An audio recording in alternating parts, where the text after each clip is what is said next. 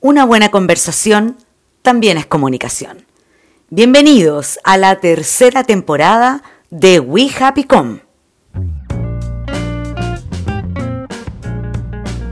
Hola, hola, buenas tardes, noches, madrugadas, amaneceres y demás.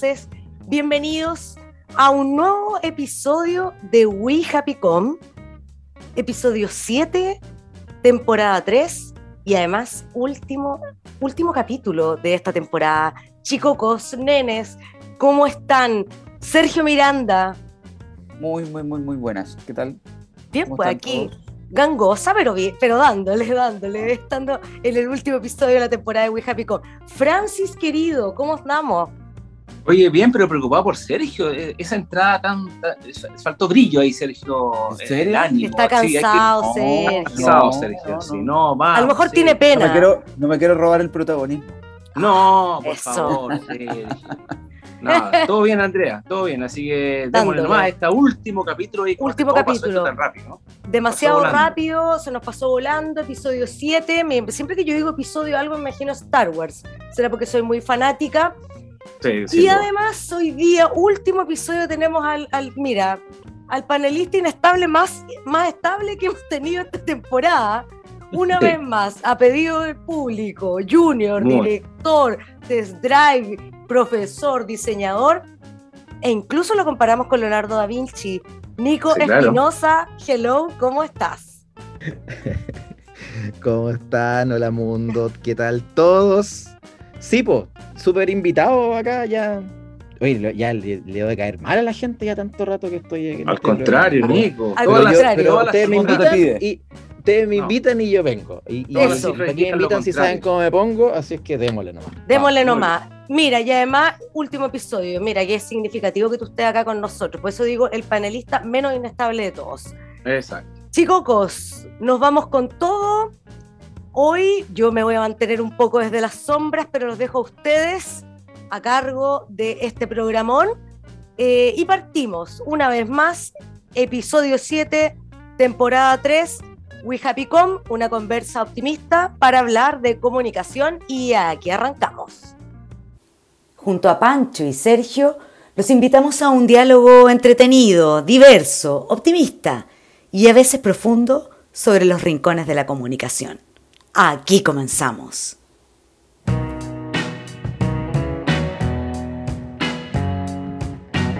Ya, chicos, partimos. Francis. Oye, sí, mira, e, esto no, no, es arbitrario que el Nico esté con nosotros porque, porque para cerrar esta temporada, cerrarlo y, y cerrarlo con fuerza y con, con, mucho, con mucha energía, ¿no? Yo dije, y, conversábamos la otra vez, Andrea, esto hay que cerrarlo con motores, ¿ah? con motores bien prendidos, por la gasolina a tope. Entonces, Nico, que participa de un proyecto Racing 5, una, una referencia en el mundo automotriz, era ideal para cerrar esta temporada. Y, quiero abrir los fuegos con el Nico y preguntarle cosas, porque como vamos a hablar de marcas y de autos, Nico, y tú en ese mundo te conduces, literalmente. Nico, ¿cuál es, cuál es la gran, eh, más de las batallas en que están hoy día las marcas automotrices? Eh, ¿Cuál es esa, aquella cima en que todos todos están corriendo. ¿Cómo ves tú esta, este, este mundo automotriz? Uy, hoy me la tiraste así ya difícil al toque. eh, Sí. Oye, sí, mira, un, pequeño paréntesis, claro, eh, era, era muy extraño que haya estado invitado en dos ocasiones anteriores a este programa, siempre presentado como director de Racing 5 y no habíamos hablado nunca de Racing 5, así que me parece interesante hablar de autora. Em, a ver, ¿dónde están apuntando las marcas hoy en día? Eh, yo creo que por un lado se vincula mucho con lo que conversamos en el primer capítulo que me invitaron ustedes, si no me equivoco era el capítulo 3 de We Happy Com, de la tercera temporada, donde hablábamos de experiencia de usuario. Eh, porque hoy día el concepto de experiencia de usuario cada vez aparece más en las presentaciones de los nuevos modelos, en las presentaciones de los nuevos, de los concept cars, de los autos que llegan a Chile, en los comunicados de prensa que me llegan de las distintas marcas. Hay un tema ahí con la experiencia de usuario que parece que eh, como que estaba medio olvidado. Y ahora cada vez más los autos, y parece esto de perogrullo, como diría la abuelita, eh, parece que cada vez más los automóviles están pensados y hechos para el conductor para sus ocupantes, para sus habitantes, Eh, y yo creo que ahí hay un, ahí hay un, un norte para las marcas. Perfecto, perfecto. Por otro lado, también está el tema de la tecnología, eh, apuntando fundamentalmente hacia la electromovilidad. Eh, como ya hay, hay una, una, meta que se han puesto muchas marcas eh, de eliminar sus motores a combustión interna de, en los próximos años, próximos cortos años. Eh, por lo tanto, no, que no sea de extrañarse que, no sé, a ver, voy a tirar un número. Yo creo que de aquí al 2030 va a ser muy difícil ver autos a combustión interna como por lo menos como autos nuevos, de la marca que se te ocurra. Es, eh, eh, heavy como está, como está pasando Avanzando. hace algunos, hace un par de años, cuando algunas marcas declararon que el 2025 iban a tener todo su lineup eh, eléctrico, yo decía, no, no puede ser, imposible, es muy poco tiempo. Pero ahora resulta que parece que es súper posible. Estamos en el 2022 y cada vez más hay autos eléctricos en las calles, aunque la gente no se dé cuenta porque son como los Transformers, pasan piola. Oye, Nico, wow. y, y, y, dentro de la realidad que tenemos nosotros acá como de los que pasan muy piola, como te refieres tú, porque claro, yo soy súper poco tuerca y me costaría un mundo diferenciar cuál. ¿Hay alguno que esté girando de forma importante hoy día como en el circuito nacional?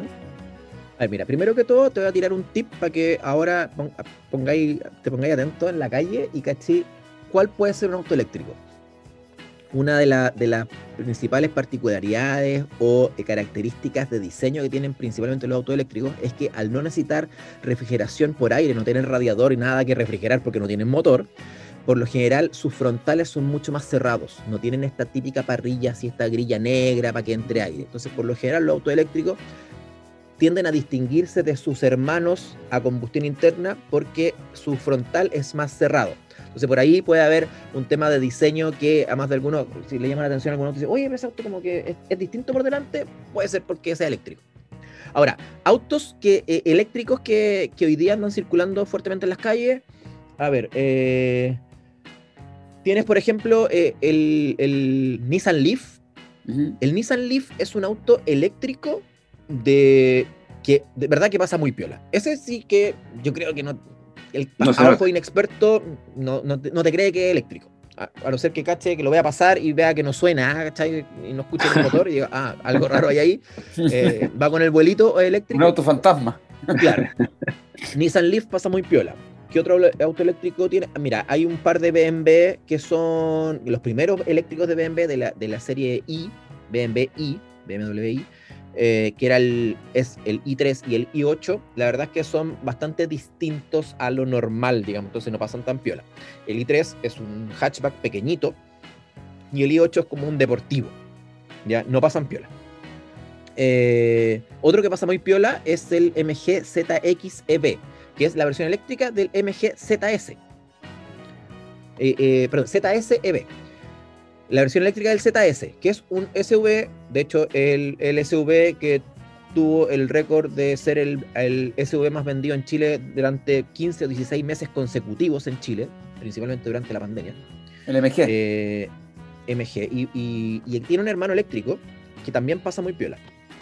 Eh, y hay, bueno, Volvo, hay, hay un, unos Volvo también que son muy similares. Hay, y, y, lo otro, y lo otro que hay que tener en cuenta es la motorización híbrida, que hay ciertos modelos que están como medio camino en esta, en esta electrificación, digamos, de su, de su tren motriz y que tienen, montan motores híbridos. ¿Qué quiere decir esto? Tienen una batería que los hace andar a un, una cierta cantidad de kilómetros o a una cierta velocidad. Fundamentalmente, ahí están los microhíbridos y los híbridos, pero apuntan a que el auto se saca de la inercia desde cero, se saca con el motor eléctrico y luego ya empieza a andar el motor a combustión. ¿ya? Entonces evita en el fondo eh, como ese mayor desgaste y, y, y, y, gasto de combustible, digamos, en las partidas, etcétera. Y en los autos híbridos tenía un montón. Toyota Prius C, tenía, incluso hay un Suzuki Swift ahora que es micro híbrido y que se está vendiendo como el auto eh, híbrido más accesible de Chile. O sea, Oye, Nico, en realidad. escuchándote, hay cosas que nos parecen tan, tan extrañas, pero obvias. Eh, por una parte, tú dices el frontal, o no menos mascarilla. Uh -huh. eh, cuando vivíamos, vivíamos de cómo cada marca buscaba una mascarilla más sorprendente. Ahora eh, un, poquito la, mascarilla empieza a pasar más piola, o, a futuro lo veremos así, pero luego tú dices, oye, esta, esta, cosa no suena mucho, y por otra parte, eh, es como perder algo que es como que los pajaritos no cantan ahora, esta cuestión es silenciosa, pero además me, me, me, remitía a mi experiencia de la calefacción. ¿Cómo? Porque la combustión del auto, al que se a, a diésel, que se a benzina, es, es, esa temperatura la que produce el aire interior calentito. ¿Cómo lo hacen estos autos eléctricos si no hay una fuente de temperatura o, o, viene de otra manera? Eh, no sé. no sé, no sé, pero son súper calentitos. No sé, pero son súper calentitos. Eh, la semana pasada, antepasada, tuve un eléctrico. Eh, tuve, digo, a ver, vamos, vamos a calmar. por parte. Pequeño paréntesis para explicar, porque la gente que me está escuchando en estos momentos dice, pero no va a entender muchas cosas. vamos por parte. Em, yo soy director de un medio digital, Racing5.cl, que es una revista electrónica del mundo motor, un sitio web, www.racing5.cl, para que, para que vayan a ver. Em, como medio del mundo motor, las marcas me envían comunicados de prensa, invitación al lanzamiento y presentación de nuevos modelos y me llaman para pasarme autos de la marca, los últimos lanzamientos, para probarlo, hacer un review y publicar sobre aquello. Ya, eh, entonces, probablemente me, vean eh, semanas a semana en autos distintos. Eh, y, no es que. No, no, no, es que sea un actor de Hollywood. Claro, claro. Pero podría hacerlo. Claro. Sí, claro. Quizás me recuerden por películas como. Ah, eh, no, eh, es eso, ¿ya? Entonces. otro paréntesis, voy a hacer un paréntesis, ¿Ah? noche de paréntesis, porque me recuerdo una vez haber visto al Nico en, en, clases una mañana por un pasillo, eran 10 de la mañana, el Nico. Hola Nico, hola, ¿qué tal? Y después lo veo como a las 8 de la noche en Osorno. y este tipo ah. se teletransporta, lo vi en la mañana, era hasta en Osorno. En la tarde después estaba no sé a dónde. Nico, la verdad que ahí hay que moverse harto. Las marcas te invitan mucho y, sobre eso, ¿ha cambiado algo las estrategias de las marcas con los medios? O la fórmula es, te envío un comunicado, dos, mm. te invito al evento, tres, te paso el auto, cuatro. O hay alguien que haya jugado algo que te haya sorprendido, así como un acercamiento distinto de las marcas a un medio. Buena, buena, buena. Ya, espérate. Vamos por parte, de nuevo. Sí. Ya, hicimos el paréntesis, hicimos el paréntesis del tema del medio. Cerremos eso. Entonces, ya, entonces me pasan auto, yo los pruebo. Me tocó eh, que en las últimas semanas volví muy fuerte. Volví, digo, porque claro, estuvimos tiempos de pandemia y todo el rollo, entonces yo había como bajado un poco. Es difícil hacer un medio dirigir un medio, fundamentalmente una industria tan centralizada, ¿cachai? Desde la quinta región, ¿cachai? Entonces, claro, ah. mis colegas de otros medios están a la vuelta de la esquina, tienen un lanzamiento, retiran un test drive, para mí, claro, es más complicado, he estado más ocupado últimamente, entonces también me ha costado, pero me decidí, me autoimpuse volver más fuerte el tema de, de los test drive. Entonces, también coincidentemente, en las últimas semanas me ha tocado hacer algo que nunca había hecho en los 19 años que tiene el sitio, que es cambiar auto, ir a dejar un auto y traerme otro al toque. Entonces he estado probando autos en la semana y los fines de semana. Entonces, más aún, o sea, mejor, mejor, mejores películas he hecho en Hollywood, Sergio. Porque he estado de lunes a viernes con un auto, o de lunes a jueves con un auto, y de jueves o viernes a lunes con otro, y después de ese lunes con otro auto, y así sucesivamente estuve como el último mes. Bueno, y uno de los últimos que probé fue un auto que es único en Chile. No existe otra unidad en Chile de ese auto. Es el Kia EV6 en su versión GT Line. Ese auto existe uno solo en Chile, aún no está a la venta y yo tuve la oportunidad de manejarlo por una semana. Y respondiendo a tu pregunta hace un rato, Francisco, tiene calefacción de asiento, climatizador, calefacción de volante. Entonces, de verdad que frío no pasáis nada. ¿De dónde saca el calor? Si no es del agua, no tengo idea, pero es calentito que te lo encargo. Ya, ahí respondí la primera parte. Y segundo, con respecto a la, a la, mm, al, al, vínculo, digamos, a la relación que existe de los medios, de las marcas con los medios, yo aquí debo, pucha, me voy a poner criticón, ven, si para qué me invitan si saben cómo me pongo. Em, yo creo que hay, si bien hoy día ha cambiado un poco y cada vez estamos más, cada vez las marcas están más abiertas como los medios digitales, eh, yo el otro día lo, comentaba en una charla aquí para Relaciones Públicas eh, sobre em, la historia de Racing 5. Racing 5 es el medio 100% digital dedicado al mundo motor más antiguo en Chile. Tenemos 19 años. Fuimos el primero. 100% digital. Las otras experiencias digitales que existían en ese tiempo eran las versiones digitales de suplementos, de diarios, etcétera, que tenían en el fondo su contraparte real. Entonces, claro, eh, eh, era extraño para los colegas y era extraño para las marcas un medio 100% digital, estamos hablando del año 2003. Entonces nosotros hemos tenido como el síndrome del hermano mayor, ¿cachai? Que nos costaron los permisos, nos costó salir, nos costó todo. ¿ya? Em, entonces pasó mucho tiempo en que nos pasaron un test y pasó mucho tiempo que nos invitaran a lanzamientos, que nos invitaran a lanzamientos internacionales, ese tipo de cosas. Difícil. Hoy día la cosa está mucho más abierta y eh, hoy día las marcas piensan primero en los digitales y luego en los impresos, porque además los impresos cada vez son menos. Eso por una parte.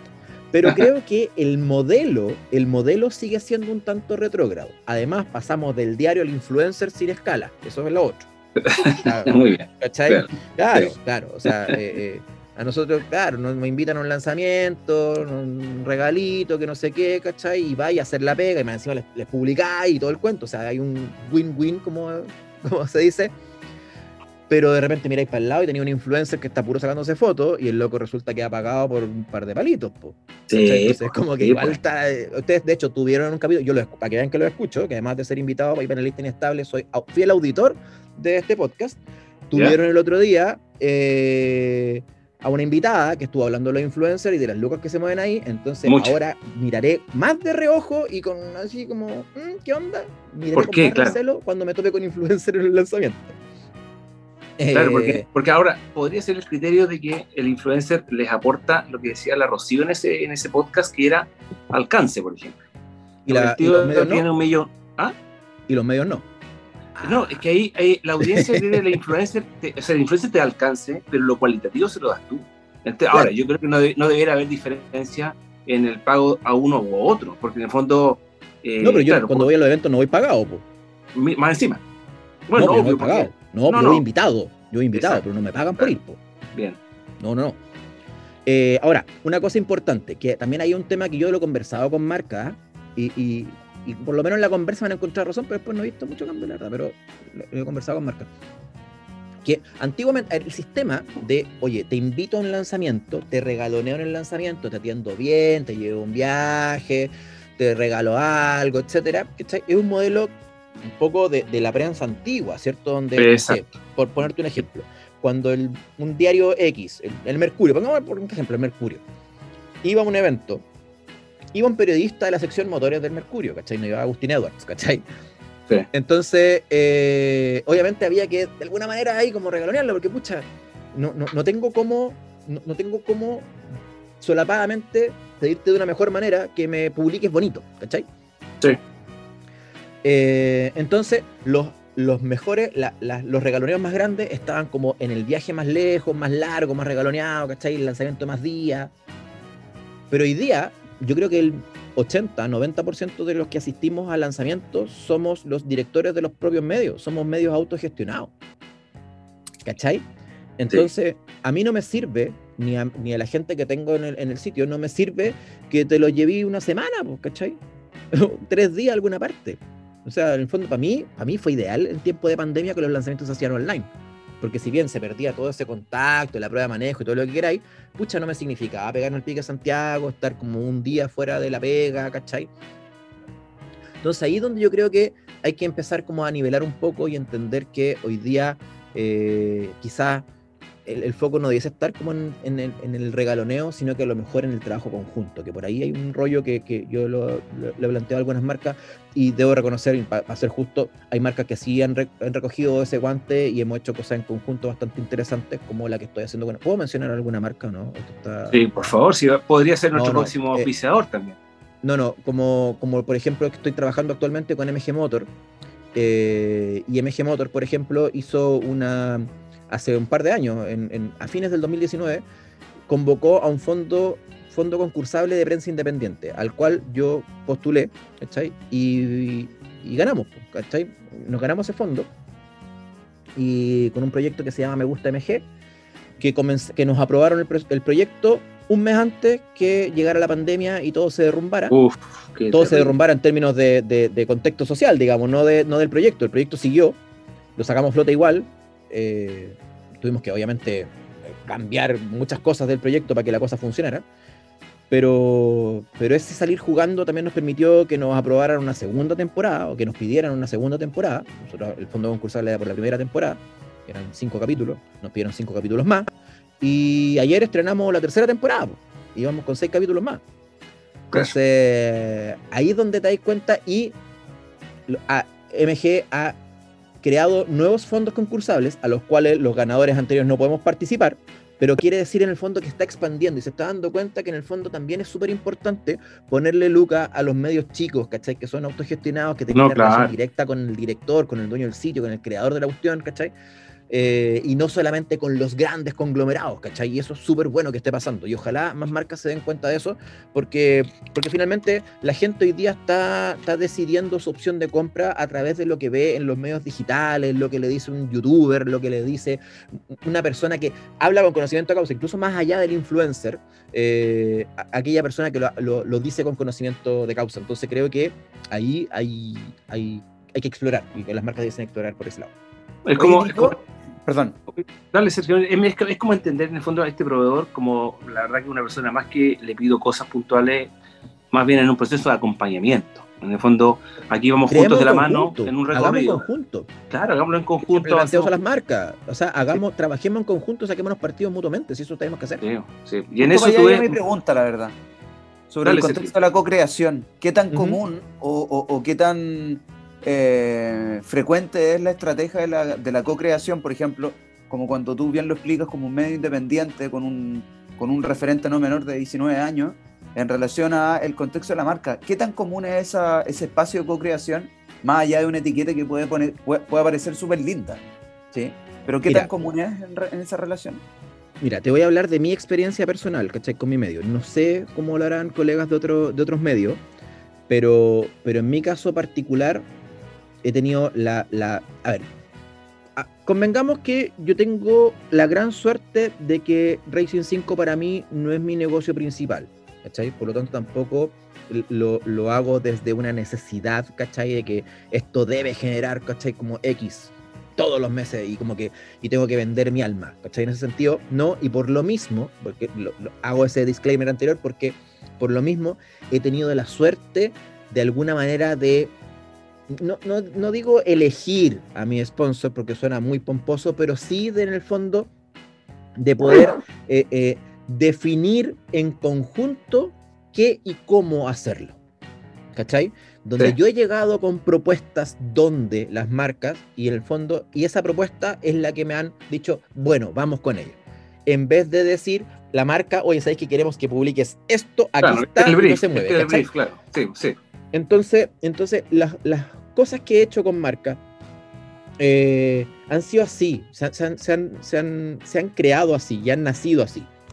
Buenas experiencias que he tenido, no sé, con Renault en las coberturas del Dakar, de la Fórmula E, con Audi, con Nissan, lo mismo, ¿cachai? Con, con Javal, con Great Ball, lo mismo, generación de contenidos audiovisuales, ahora con MG también lo mismo. Eh, siempre hay una, obviamente, relación, oye, ya, mira, de, qué vamos, de qué quieres que hablemos este mes, ¿cachai? ¿Cuál es la temática? ¿Con qué auto vamos a potenciar este mes, ¿cachai? Pero de ahí en más, o sea, si tú ves, por ejemplo, el capítulo de Me Gusta MG, así se llama la serie que hicimos con MG, Me Gusta MG, eh, que se estrenó ayer, donde revisamos el MGGT, eh, te vas a dar cuenta que es un relato eh, súper orgánico, súper sin guion, y donde incluso hay cosas que no me parecen del todo, del todo resueltas en el auto y las digo. ¿Cachai? Exacto. No, hay problema. Sí, sí. Entonces, eso es, lo, eso es lo bueno y lo entretenido de trabajar con marcas que, están cachando cuando da la micro. Nico, ¿hay diferencia? He sabido, perdón, sorry, Pancho, he sabido de, de, de, otros medios amigos, ¿cachai? Y de marcas que de repente le han pedido cambiarle hasta la última coma a la cuestión, que no sé, ah. que, que cambie, hasta la tipografía, que no es del sitio, pero que quieren que se la cambie, porque, oye, pero si esto no es, no es corporativo, ¿cachai? Es del medio. Y eso ya no entender un poco el negocio, ¿cachai? Sí. Entender por dónde la micro. En mi caso, como te digo, me ha funcionado bastante bien. Eh, una infidencia, una infidencia, pero pero sin ir más lejos, el último capítulo de Me Gusta MG lo, lo grabamos, lo editamos y lo lanzamos sin que la marca lo viera antes. Mira. Ni el guion, ni el video, ni nada. la encargada de marketing del fabricante lo vio ayer a las 6 de la tarde en el estreno junto con el resto del mundo que lo estuvo viendo. Correcto, correcto. Ahora eso, eso es bacán. Sí, es bacán que te da, primero, la marca confía en tus capacidades y te da también a ti la libertad de ser, como dices tú, bien orgánico. ¿Hay alguna diferencia, hay alguna diferencia, Nico, o, o, no es así entre marcas de origen asiático o, europeo de las marcas norteamericanas en, esta gestión? hay o, la verdad que no hay una distinción clara en esto de innovar y ser más proactivo eh, porque hasta ahora, eh, no sé, MG, me has hablado de Renault, me has hablado de, qué sé yo, varias marcas que son como de, eh, qué sé yo, Europa, Asia. Pero Ford, Chevrolet, Chrysler, Jeep, ¿están en la misma los, norteamericanos, los estadounidenses? ¿Y sus representantes de Chile?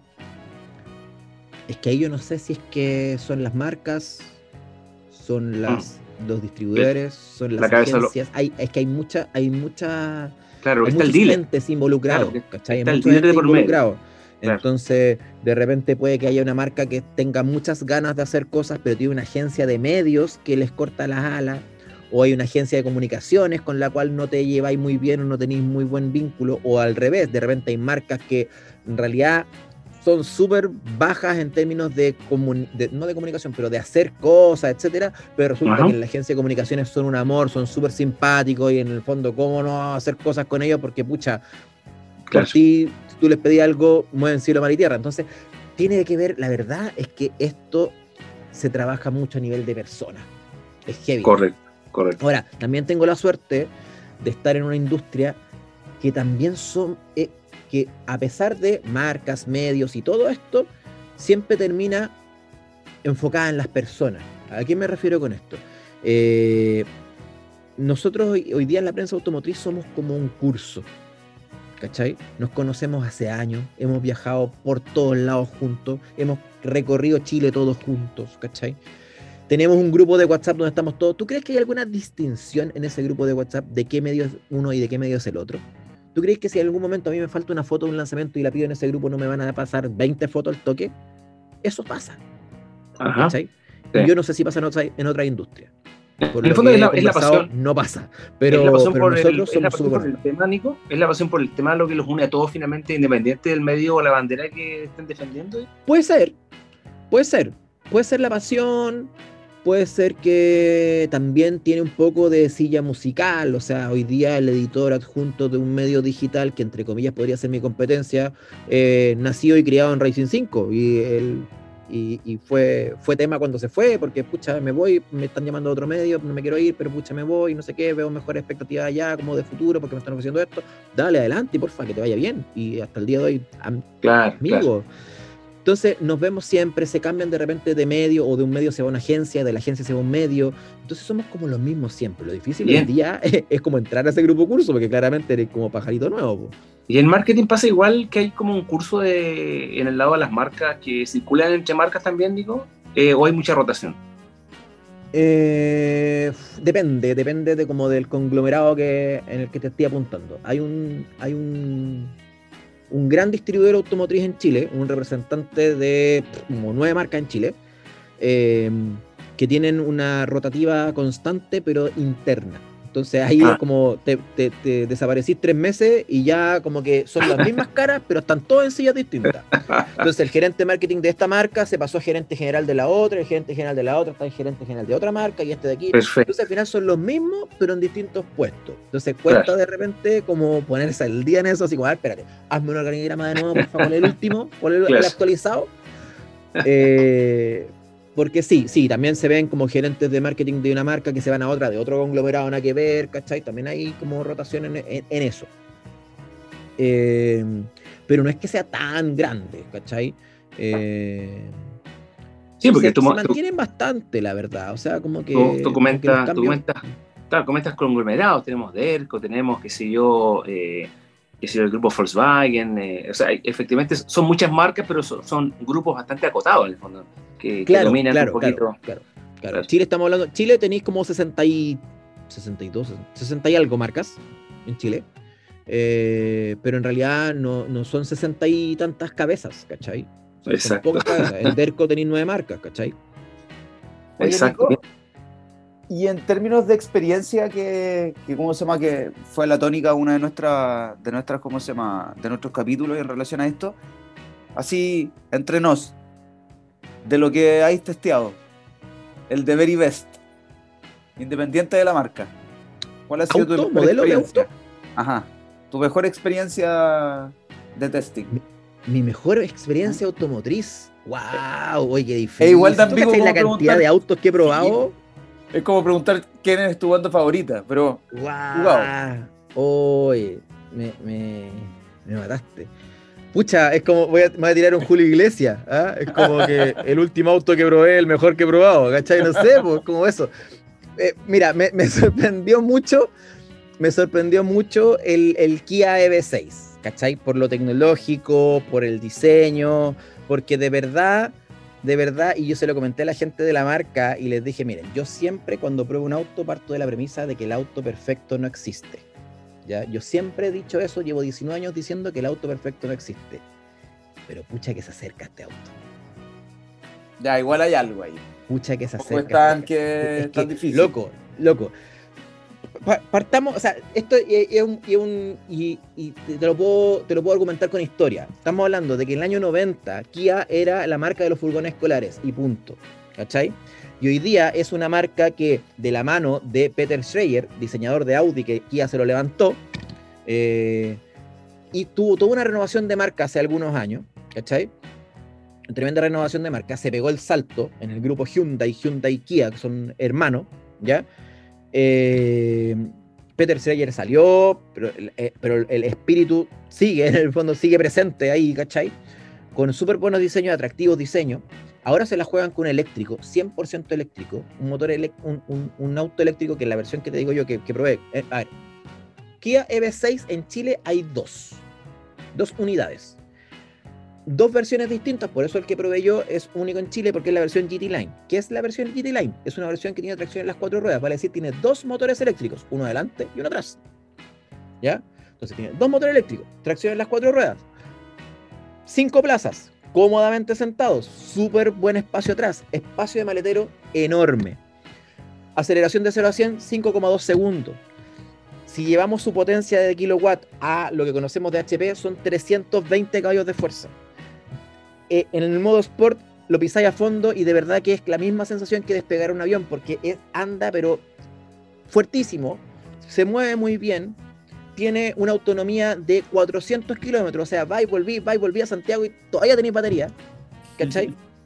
Eh, tecnológico por dentro, cómodo, bonito diseño, ¿cachai?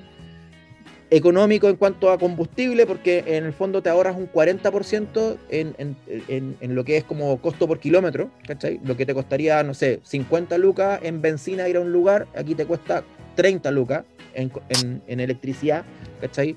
Eh, entonces, la verdad es que los peros que tiene este auto son eh, en función de la infraestructura que hay alrededor del auto, que todavía no está a lo mejor de todo resuelta en Chile.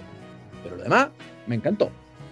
Ya, pero para no quedarme solamente con el Kia EV6, te tengo algunos highlights así como que me acuerdo rápidamente, porque de Sergio, me sorprendiste con la, con la pregunta. Eh, a ver, autos que recuerdo con cariño. Eh, tiene que ver con los contextos también, porque nosotros con, con Racing 5 participamos de, del premio de los mejores que se realiza cada año con toda la prensa automotriz, donde elegimos a los mejores de cada segmento y para eso nos vamos uno o un par de días al Autódromo Internacional de Codegua a probar todos los autos seleccionados que se han lanzado durante el año. Entonces es manejar sesenta y tantos autos durante todo el día en pista. Y a mí que me gustan los autos y me gusta manejar en pista, comprenderás que espero con ansias la en la categoría de deportivo y ahí mal no lo paso, digamos. Entonces recuerdo con mucho cariño, por ejemplo, la experiencia de haber probado el Audi R8 B6, B10, Audi R8 B10, quisito auto, eh, algún par de Porsche, Jaguar XE, me acuerdo en su momento, era bien rico de manejar, eh, el Ford Mustang y el BMW M3, que los probé ahora en diciembre en la pista, eh, autos que son bien entretenidos, o otros que son como súper futuristas, yo hablaba del EV6, por ejemplo, que tiene la gracia de tener todo, todo este futuro eh, en una marca que es más bien generalista, como Kia. pero por ejemplo tenía el, el, el Jaguar I-Pace, que es una nave espacial, ¿cachai? Ahora, cuesta, mira, el Kia EV6 todavía no tiene precio, pero probablemente cueste dos o tres veces eh, eh, este Jaguar que te estoy diciendo. O el Audi, el e-tron Sportback también, que en vez, por ejemplo, que en vez de espejos retrovisores tiene cámaras en los costados. Entonces tú ves, como una, ves una tele, una pantalla como en la puerta, ¿cachai? Que te muestra lo que hay para atrás. Y ahí te das cuenta que en el fondo no es que vivamos en el, no es que no, no vivamos el futuro, solo que somos pobres.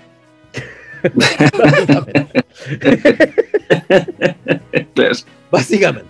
La gente rica vive unos años más adelante que nosotros. Eso, eso te quiero decir.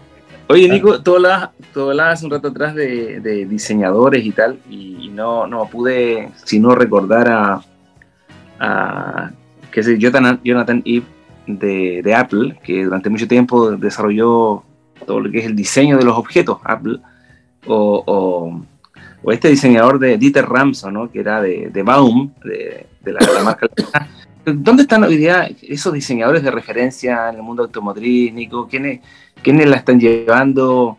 ¿Son oficinas independientes? ¿Hay, están concentrados más el diseño en, Corea, Japón? ¿O la verdad que el, diseño de estos productos circula en hubs específicos dentro de las mismas marcas? Obviamente, buenas preguntas difíciles. Eh, mira, es que lo que pasa es que por lo que, por lo que he visto actualmente, eh, hay mucho de centros de diseño. ¿ya? O sea, la verdad es que creo que me atrevería a decir, pero creo que uno de los últimos diseñadores del que se habló como con nombre y apellido en el último tiempo es el que te nombré, que es Peter Schreier, que venía de Audi, se pasó aquí a Hyundai. Eh, tenéis como en marca italiana nombres así como eh, de, culto como Pininfarina, Giorgio Giuliaro, ¿cachai? Gente que, que, en el fondo, pero que finalmente después formaron sus estudios de diseño, o sea... Correcto. Hoy día tú ves un auto, incluso hay un Hyundai, el Hyundai Atos, que no se caracteriza, que en su tiempo no se caracterizó por ser un auto bonito, pero que tiene las placas de Pininfarina en los costados. Pero no es que lo haya diseñado el propio Pininfarina, lo hizo el estudio de Pininfarina. Perfecto. realmente estamos hablando ya de estudios de diseño, donde ya no es solamente el diseño, o sea, siempre se, se, plantea que un auto se concibe a, a, raíz o, o, como fruto de la eterna disputa entre los diseñadores y los ingenieros, donde los ingenieros quieren hacer el auto cada vez más seguro y el diseñador cada vez más bonito. Y, y al final se encuentran en el medio. Exacto. Entonces, eh, ¿qué es lo que ha pasado? Por ejemplo, marcas como, como MG Motor, por ejemplo, una marca china. MG Motor tiene una historia bastante particular y no porque esté trabajando con ellos, es porque quiero contar esta historia. MG Motor es una marca que Morgan, Morgan, o sea, perdón, Morris Garage, Morris Garage es la marca original, es una marca británica, ¿ya? Y luego los chinos de Psych Motor compraron MG Motor, ¿ya? Hoy día MG Motor es una marca china. Independiente de que en algún momento cuando resurgió, la marca la vendían como inglesa, pero no era así, es China. Pero tiene la particularidad de ser fabricada en China, pero por ejemplo sus diseños, los diseños de los autos, son frutos del el Psych Design, uh, Psych, Psych Design, ah, no me acuerdo cómo se llama, Psych Design, Motor Psych Design London. Es un estudio de diseño que está ah. en Londres. Perfecto. Entonces, se diseña en Londres, hay otras marcas chinas que tienen estudios de diseño en Italia, ¿cachai? Entonces, se diseña en el lugar donde se respira diseño, se fabrica en el lugar donde se respira fabricación, ¿cachai? Entonces ya no es, casi es como difícil hablar del origen, ¿cachai? Exacto. Porque, por ejemplo, por ejemplo, sin ir más lejos, hoy día, y aquí quiero, quiero derribar un mito al toque, va a poner brígido, ¿ah? No, pero derribar un mito. Hay gente que de repente dice, ay, no, ese auto no, no, porque es un auto chino. ¿ya? O sea, ignorando absolutamente que las zapatillas, el teléfono, el computador y todo lo que ocupa en el día a día también es chino. Bueno, exacto. Ya. No, que ese auto es chino. Prefiero este otro auto porque es japonés. Por ejemplo, Mazda. Pero Mazda es fabricado en México. Sí. ¿Cachai? Exacto. Muchas marcas de, de, renombre, eh, Mazda, Nissan, ¿cachai? Marcas japonesas tienen sus plantas en aguas calientes en México. Sí, ¿cachai? Renault, Renault, por ejemplo, que es una marca francesa, trae autos desde Europa, trae autos fabricados en Rumania, como también trae autos fabricados en Colombia. Exacto. ¿Cachai? y, dentro de eso, ¿qué tanta valoración tiene el, el que originalmente proviene del, lugar de denominación o no existe? Así como un super eh, custom shop. O sea, es que también depende de la marca. Pues. Mientras más generalista, incluso es menos, es menos eh, relevante el origen o, te hacen sentir que es menos relevante el origen. Eh, sin ir más lejos, sin ir más lejos. Por ejemplo, hoy día, un auto que se comercializa bastante en Chile, como es el Suzuki Swift. Oye, me estoy echando. ojalá que no escuchen todas las marcas. No, pero eh, el Suzuki Swift, por ejemplo, Suzuki Swift, se comercializa con dos orígenes distintos en Chile. Yo otro día leía eso. Ojo, esto, esto lo, lo, vi, lo, lo, vi en redes sociales. Ah, no, no, aquí no. Existen modelos, versiones o partidas que vienen desde Japón y partidas que vienen desde la India. Y tienen pequeñas diferencias estéticas, pero te lo venden como el mismo auto al mismo precio, porque en realidad es el mismo auto. ¿Cachai? Mm. Es el mismo Parece que yo soy de los prejuiciosos del lugar de denominación, por ejemplo. Si es que en una categoría, por ejemplo, ropa o otro tipo de situación, ¿verdad? El lugar de denominación sí tiene un, una, una merma. Pero es que depende, es que sí, no, es que depende de, qué es lo que estoy hablando y si es que el origen tiene incidencia directa en el, en el resultado del producto. Ya, por ejemplo, Ferrari. ¿Te compraría un Ferrari mexicano? O ¿Por qué no, chileno, para no, para no radicar con México y no ser mala onda. Pero ¿por qué no? Porque las piezas son distintas, porque son de otro eh, material. Eh, no sé. o porque, se, supone, que el italiano va a ser más pulcro para armar el auto que el chileno. Oye, Sergio, te estás comiendo tú unos tacos hechos acá en el centro. No, vengas acá que, los tacos de México. Ojo, ah, no, no, no, no, no, no, no. A ver, a ver. ¿Qué te pasa con los mexicanos? ¿cuál es tu, fobia? Me, caen súper bien los mexicanos. Tienen que ser una. sí, son. No, pero mi pregunta es: ¿por qué tendría que ser uno mejor que el otro? Porque claro que los mexicanos trabajan mejor, que los italianos trabajan mejor que los chilenos, por ejemplo, ah. podría ser eso un factor. Fuertes declaraciones. A ver, Sergio, defienda eso. Juegue, juegue. pero sería interesante hacer el testeo en términos de percepción de marca. No, es que, por eso te digo. necesariamente genera más pero, pero, wait, wait. Una cosa es la percepción y otra cosa es la realidad. ¿Cachai? Por eso te decía, depende del producto, del tipo de producto, si es que su denominación de origen tiene alguna incidencia en el producto final. Por ejemplo, es distinto un vino del valle de no sé dónde al valle de no sé dónde, del país A o del país B, porque incide su geografía, su clima, su todo, ah, incide en el resultado del producto. ¿Cachai? Aquí estamos hablando. Me gustaría ver cuál es el, testeo. a lo que voy, a lo que voy, a lo que voy. Por ejemplo, eh, que, es un tema que, nos pasaron así como que gato por liebre, así como que y todo el mundo lo aceptó sin ningún problema porque nos vendieron aquí hay un hay por otro lado, pero Apple, por ejemplo, Apple, ¿cachai? Cuando Apple cachó que marginaba más mandando a fabricar a China que fabricando ellos mismos en Estados Unidos, ¿qué es lo que hicieron? No, hicieron el cambio. Metieron así como debajo de la puerta el Designed by Apple in California, made in China. O sea, diseñado en California, pero hecho en China. Y todos le compraban como, ¡uh, qué bacán! ¡Qué bonito! Diseñado en California. Bueno, el mando también diseñado en Japón. Po. O sea, no en México, pero está diseñado en Japón pero bajo estrictos estándares japoneses, ¿cachai? Donde te dicen cuál es el, cuál es el del material, cuál es la ficha técnica que se debe cumplir, cuáles, son cuáles son los estándares que se deben cumplir, y me dirán si es que esos estándares se están cumpliendo o no se están cumpliendo. ¿Cachai? Voy a reivindicar mi, mi ¿cómo se llama? Mi, percepción, eh, perdón, la percepción que puede haber generado. Entiendo la disyuntiva, más me gustaría saber cuál es la percepción del segmento al que va apuntado, por ejemplo, el medio del cual diriges. Sería una interesante. sí, pero es que lo que pasa es que, es que eh, si, si bien hoy día eh, eh, los números dicen que estamos en, los albores de, la venta automotriz y, las calles así lo dicen porque hay tacos en todos lados, o sea, hay más autos que nunca, ¿cachai? Sin duda. La gente no cacha de autos, po.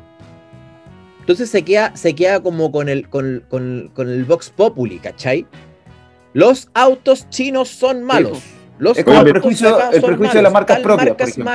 ¿Cachai? Claro, hay No, pero eso, eso ya pasó, yo me recuerdo mucho cuando, cuando llegaron los automóviles, yo me acuerdo mucho del Mazda 323, las primeras versiones, claro, que era, era japonés y, tenía piezas plásticas. Luego pasó esto cuando llegaron los coreanos, que no sé, era coreano y tenía el motor piezas plásticas. O sea, esta cuestión, yo no sé si lo, riegan las marcas hegemónicas, pero en la práctica... Eh, no, claro. pero si es, el síndrome del alumno nuevo nomás, Pues, claro, o sea... El síndrome del alumno nuevo. Cuando, cuando llegó Honda al mundo automotriz, dijeron, ¿qué hacen los japoneses haciendo autos? No tienen idea. Hoy día son los motores más confiables y de hecho, muy a pesar mío, porque yo soy ferrarista de corazón, pero muy a pesar mío, Red Bull, motorizado por Honda, aunque en realidad dice motorizado por Red Bull, pero en realidad es Honda finalmente, eh, están, en la, están en la cabeza. ¿Cachai? Hace, hace el, ¿qué? Lo que hablábamos hace un rato, hace 20 años, eran los, Kia, eran los, furgones escolares, ¿cachai? Hoy día son lo que son.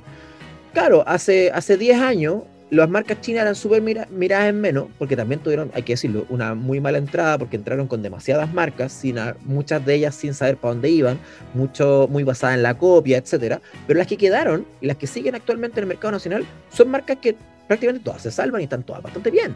Yo creo que, yo creo que los chinos los chinos y todos los, que entran a participar de industrias con marcas muy consolidadas les faltó relato, porque de repente empiezan a aparecer marcas, Nico, pero sin, sin un storytelling detrás, sin un, sin un mostrar y transparentar lo modernas que son sus plantas productivas o los controles de calidad. Yo creo que ahí es pasar directo a la venta sin haber hecho antes la previa de instalar esa, eh, o, de, o de, sí, de instalar percepciones que sean eh, en el fondo que hagan anticuerpo de lo que se puede decir en el Vox Populi. Yo creo que ninguna marca china lo ha hecho todavía de plantearse, porque son unos monstruos, o sea, hablamos de China y cuidado, son, son potencia mundial en lo que tú les mandes a fabricar y en el estándar que tú les mandes a fabricar, ellos lo van a fabricar. No, no es que por defecto sean esta imagen del mall chino, que todos tenemos instalado como el web barato y todo plástico. Yo creo que aquí están en la, en la carrera aeroespacial, pero les ha faltado el contarse, no hay una narrativa detrás, que sí lo han hecho los japoneses y marcas japonesas con, con, esto del, diseño, no sé, pues, pero para mí lo han hecho mejor. ¿Mm? ¿Sabéis qué, Mancho? Y mira, y con esto, con esto, con esto cierro, no me quiero alargar. Con esto nos vamos a los happy. Claro, no, claro, pero hay algo que, justamente tal cual lo que dices tú, yo hace rato que le vengo proponiendo a mi marca amiga con la que ya llevo tres, temporadas haciendo contenido, es que espero, que espero, aquí le paso el dato al tiro, espero que alguna próxima temporada la hagamos desde China. Sí. ¿Y por qué digo esto? ¿Por qué digo esto? Porque eh, China, no sé por qué, pero reniega mucho de su origen, trata de que no parezcan chinos, ¿cachai? Pero ¿qué pasa? ¿Y dónde está la cultura china? ¿Por qué, ¿Por qué, por ejemplo, desde Karate Kid, que venimos adulando la cultura china desde ciertas tradiciones, eh. y en los autos resulta que tratamos de esconderla? Exacto. ¿Dónde está la tradición por las cosas bien hechas? ¿Cachai? Que viene muy de los chinos, las artes marciales, los bonsai, el karate, los templos chinos, la religión, Todas aquellas cosas que son milenarias, son tradicionales. O sea, hay algo, hay algo mejor hecho y mejor construido que la muralla de China. ¿Y por qué reniegan entonces del origen? No, no sé, ahí hay una cosa con Occidente, puede ser, Nico, que habría que ah, entender. Ah, ¿Cachai? entonces, por eso, entonces, por eso, yo creo que ahí hay un tema, justamente tenéis toda la razón en el sentido de decir, ¿sabéis qué? Sí, somos chinos y orgullosamente chinos porque en China hacemos bien las cosas. Punto. Y se acabó. Pero nos tienen que disfrazar el design by Apple en California porque se supone en California son más cool. No, no, no, no. Ahí hay algo que trabajar con estos amigos chinos, ¿eh? teniendo todo el potencial de un relato brutalmente potente, eh, no lo han hecho. Así que, bueno, yo creo que eh, con esto yo creo que es una, es una nos, vamos cerrando este programa optimista, porque yo creo que estos señores chinos deberían escucharte pronto, Nico, y, y, contarlo. Me acuerdo una vez del el pato, me acuerdo el apellido del pato que era vendedor de, de Autofrance en Concepción, me tocó trabajar con Toyota y el pato fue mejor vendedor de la marca y, la marca lo premió viajando a Japón. Y el pato volvió, no, no tenía sangre en, la, en, las venas, tenía, no sé, cables de, cables de Toyota, porque dijo lo que vi, lo que vi de la compañía por dentro fue impresionante. O sea, cada vez volví al país más convencido, en el fondo, de que Toyota era lo mejor del mundo. Y, falta eso de, los amigos chinos. Así que si nos están escuchando la embajada china y, estas marcas, mm. Eh, podemos hacer We Happy Com desde la muralla china mientras tú recorres el país también ahí. en auto. mientras yo, no sé si en auto me quieren acompañar a mí a China, pero bueno, chiquillos, vamos a, prontamente a hablar con, con estos amigos chinos. Oye, Andrea, nos vamos yo, a yo, ¿no? yo iría feliz a China, iría a hacer el, el Oye, espera, espera, espera, espera, lo que yo estoy poniendo la marca decir yo, no se me estén subiendo el avión no, pero, conmigo. Pero es que tú, tú eres nuestro panelista estable, no, no, más estable de lo claro. inestable, así que... Nos tendríamos como una pagada de piso. ¿Ustedes creen que con tres invitaciones muy Happy Com yo tendría que por, sí. por invitarlo a China? No, vamos a China. No, no, no. Es no vamos a China, la invitación. sin duda. Sin no me invitan? No, no, no conozco China todavía. Bueno, nosotros tampoco. nosotros tampoco seguiríamos. No, no. Dos Mira, dos por uno. Los amigos de la embajada china que escuchan este podcast con frecuencia, ¿sí? ahí a nuestros queridos amigos, encantados de hacer un We Happy y que Nico vaya a hacer su reportaje recorriendo China. Así que, oye, Andrea. Recorriendo China. Recorriendo China. Eh, vámonos happy, vámonos happy, Andrea, por favor. Vamos a, desde la oscuridad vuelvo a aparecer, ¿cierto? Estoy como Batman en la baticueva, una cosa así, eh, hoy día. Em, vuelvo a aparecer y nos vamos a los happy, pues chicos, los últimos happy de esta, de esta temporada. Hoy qué heavy. Así que, ¿con quién partimos? ¿Quién quiere partir? ¿Quién quiere partir? ¿Cachipún? Ya. Sergio, listo. Ya, yo. Dale nomás. Eh, medianamente terrorífico, medio Black Mirroriano. Eh, Google eh, revela hace un, par de días, ¿verdad?, el desarrollo de inteligencia artificial superior incluso al coeficiente intelectual del humano superior y no promedio, lo cual tiende a ser bastante preocupante considerando ¿verdad? la posibilidad de eh, a lo mejor filosofar a, través de la permanencia o no de nuestra especie. ¿sí? Podría llegar a ser algo que nos elimine de la ecuación. Sergio está anunciando el fin de la especie humana. Muy bien. ¿Y dónde está el copy ahí? Estamos, estamos regios. Eh, principalmente en el dilema y eh, que debemos conversar como sociedad. Muy bien. Principalmente revalorizar la vida humana. Sí, hay que conversar con las máquinas. Sí. Está bien, bien, ¿cómo se llama? Eh, desprovista del valor necesario. ¿sí? A lo mejor incluso girando o transformando nuestra vida a una digitalización casi Em, irrelevante. Mm. Creo que todo hoy día es muy, muy digital, muy digital, muy digital. no vaya a ser que nos transformemos realmente en eso y ya no exista un regreso. Eso es interesante considerarlo, ¿verdad? Como un, como un tema de análisis. Es un tema de reflexión, el que, el, que, el happy que te tiraste, sí, sí, es verdad. ¡Wow!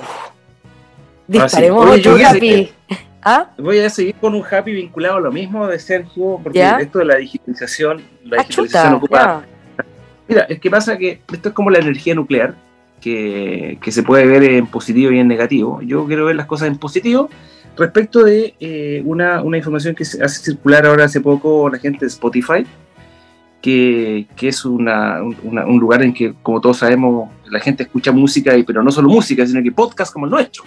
Eh, desde cualquier parte del mundo. Y, Spotify ha liberado datos, por ejemplo, de que la generación Z, que escucha los contenidos de Spotify, estaría escuchando cada vez más eh, podcasts y programas, que sé yo, y música vinculada con la autoayuda, con, eh, con la superación personal, con, eh, con en el fondo, con una especie como de buscar el bienestar. Y, y, me parece interesante porque esto puede gatillar oportunidades, en el fondo, para para marcas, servicios, profesionales que, que hay que escuchar en el fondo de estas generaciones y sus necesidades y, poner atención a, cómo, a cómo de alguna manera estos grupos humanos se mueven. Antes se hacía por encuestas, hoy día se hace a través de la inteligencia artificial de, de plataformas digitales y, lo veo como una oportunidad para hacerse cargo de, de, los matices que tienen los seres humanos y cómo están buscándose resolver las cosas ¿no? y, tratando de encontrar una referencia, un punto de equilibrio. Me parece interesante cómo los contenidos finalmente están siendo como el consumo y, y en ello algo ahí de este ser humano que se hace ver. Bien. Buenísimo. Bien, buenísimo. La tendencia, el tema de la autoayuda, impresionante. Eso sobre todo después de esta pandemia que nos ha atacado. Acuérdate, mm. Acuérdate de que en autoayuda había un clásico de los noventas que se llamaba Mis zonas erróneas. ¿Te acuerdas de ese texto? Lo leí, pero por supuesto, lo leí. Pues, hoy, claro. hoy, día, claro, era lo único, por así decirlo, en único. que había. Claro, me acuerdo perfecto. Oye, pero es un libro, un clásico que todos leímos eh, en esa época, ¿o no? Sí, claro, así es. Eh, panelista más estable de los inestables, Nico. Bueno, a propósito de la autoayuda, yo también les traigo algo relacionado, le traigo una ayuda con autos. Eh, tiene que ver con... Muy bien, claro, si anda buscando eh, modelos y reviews de automóviles, no se pierda en el canal de YouTube de Racing 5. Racing 5, Racing 5 con numerito Racing 5, eh, bueno, racing5.cl, racing, arroba racing5cl en Instagram, pero, pero ¿sabes qué? Lo que pasa es que quiero recomendar porque quedó tan entretenido el capítulo, no, viene de cerca de recomendación, yo sé que viene de cerca. Yo lo vi y estuvo muy bueno. lo vi. el, primer capítulo de la, tercera temporada Me Gusta MG, eh, que es el último video que estrenamos ayer en, en, en Instagram. Eh, esto no sé cuándo sale, perdón por decir. En YouTube. Pero, Tú en YouTube, ¿no? En, YouTube. En YouTube. Y, está entretenido, está entretenido, está, está buena onda, está simpático, va a aprender de, auto, de autos, etcétera. Así es que véanlo y sus, perdón, perdón, y suscríbanse al canal de YouTube porque se vienen todos los test que les estuve mencionando. O sea, esas, está el loco mes en que he estado probando autos tal MGGT, se viene el Seat León FR, se viene el BMW 220, se viene el Kia EV6, se viene el BMW iX3, se vienen un montón de autos que, que, he estado probando que ya están en edición, están en el horno, están, van a salir pronto. Oye, y hasta hoy... y active la campanita para que le llegue la notificación hasta muy avanzado el video, Nico, y me quedé metido. ¿Cuál era el color exactamente? Porque yo dije, chuta, esto es como un conchovino, es un morado. Ah, no, lo pusiste en los comentarios. No, no lo puse en los comentarios, pero quiero ver ese auto en la calle, cuál es el color exacto. buena pregunta, yo también lo vi medio morado. Eh, de verdad que, de verdad que no, tiene color. Tornasol. O sea, de verdad que, mira, declarado gris grafito, pero en realidad casi nunca se ve gris, gris a secas, ¿cachai? Eh, si le llega el sol se ve como medio morado, medio rosado, de repente medio café. Y en la noche, de repente como brillante, de repente más opaco. Wow. Sí, un color bien, bien, bien, especial. Que curiosamente no lo ocuparon para la campaña. El color de campaña es un amarillo. Exacto. Eh, pero tiene, viene con una paleta de colores bien interesante. En negro se ve muy interesante, en blanco también. Así es que, pero, pero este color está bien bueno. Véanlo. Si tienen duda con este color, véanlo en el canal de YouTube de Racing 5. Muy bien. Bien. Andrés. Happy. Bueno, mi, el, último happy, el último happy, de, esta, eh, de este último capítulo de la temporada 3. La verdad es que es un, es un happy de agradecimiento a quienes son súper fieles con nosotros. Y voy a mencionar al clan Robbie, voy a mencionar a Trasclase, voy a mencionar em, a Iván, que es uno de nuestros seguidores que, mira, eh, siempre dice, él dijo alguna vez, pucha, me alegraron la pandemia y a todos aquellos que siempre nos escriben y aquellos que se han sumado en esta última temporada y que nos escuchan y que nos repostean y que dicen que los acompañamos cuando van a clase, cuando van a sus casas, se devuelven, en fin. Así que ese es mi agradecimiento. Y también mi agradecimiento es a los panelistas inestables que nos acompañaron. ¿ah?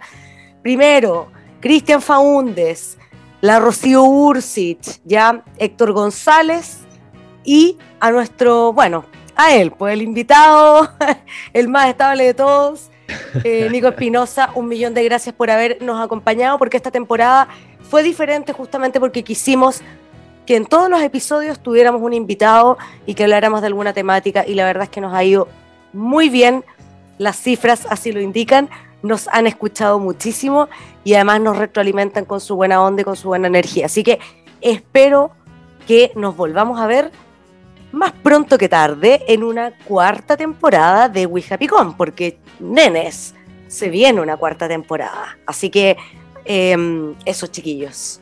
Agradecimientos nomás, agradecimientos. Muy bien. agradece mucho y esperamos que nos sigan acompañando. Eh, así que nada, se agradece efectivamente, Andrea. Así que, Agradecimientos eternos. Así es, así, es.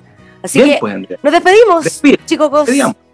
Nos despedimos de este capítulo. Estuvo súper entretenido. Yo estuve calladita, pero para no forzar la voz por hoy, pero igual hice el cierre, chicos, para estar presente en, en nuestro We Happy Com.